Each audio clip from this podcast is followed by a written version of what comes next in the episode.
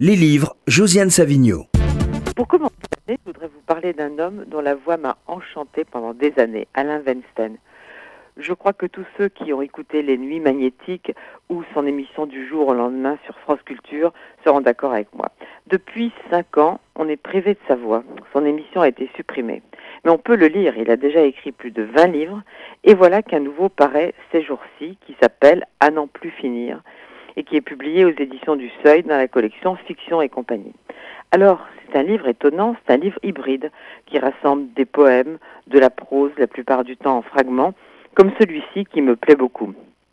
Se faire violence, ne pas tout rejeter à tour de bras.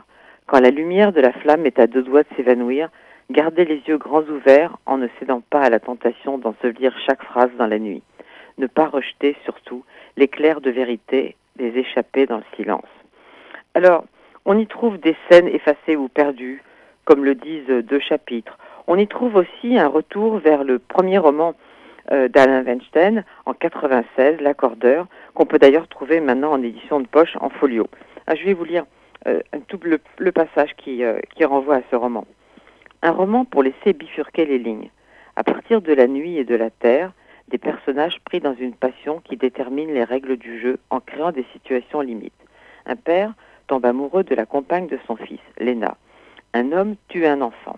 Un autre, détenteur de l'amour, fait vœu de silence. Impossible décidément de suivre les lignes d'un monde sans dessus où un père conduit son fils à la porte de sa prison. Monde bouleversé, après tout, tel celui qui a vu naître le narrateur dominé par les horreurs de la guerre.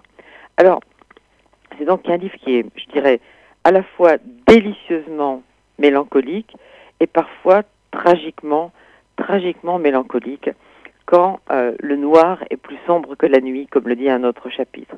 Mais c'est parce que tout n'est pas noir, tout n'est pas définitivement noir que je voudrais que vous lisiez ce livre à n'en plus finir d'Alain Weinstein au seuil, et la preuve la voici.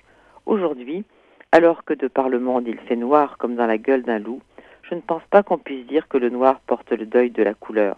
Je ne parle pas bien sûr du noir verdâtre de la mort, mais de celui que j'ai connu dans l'enfance, quand je suis monté un jour très haut dans les glaciers. Parmi les éboulis, j'ai découvert tout à coup des fleurs noires, complètement noires, dont les racines poussaient dans des amas de pierrailles. Puis je suis redescendu et la terre s'est colorée à jamais. Voilà, pour une terre colorée à jamais, à non plus finir, de Alain Weinstein.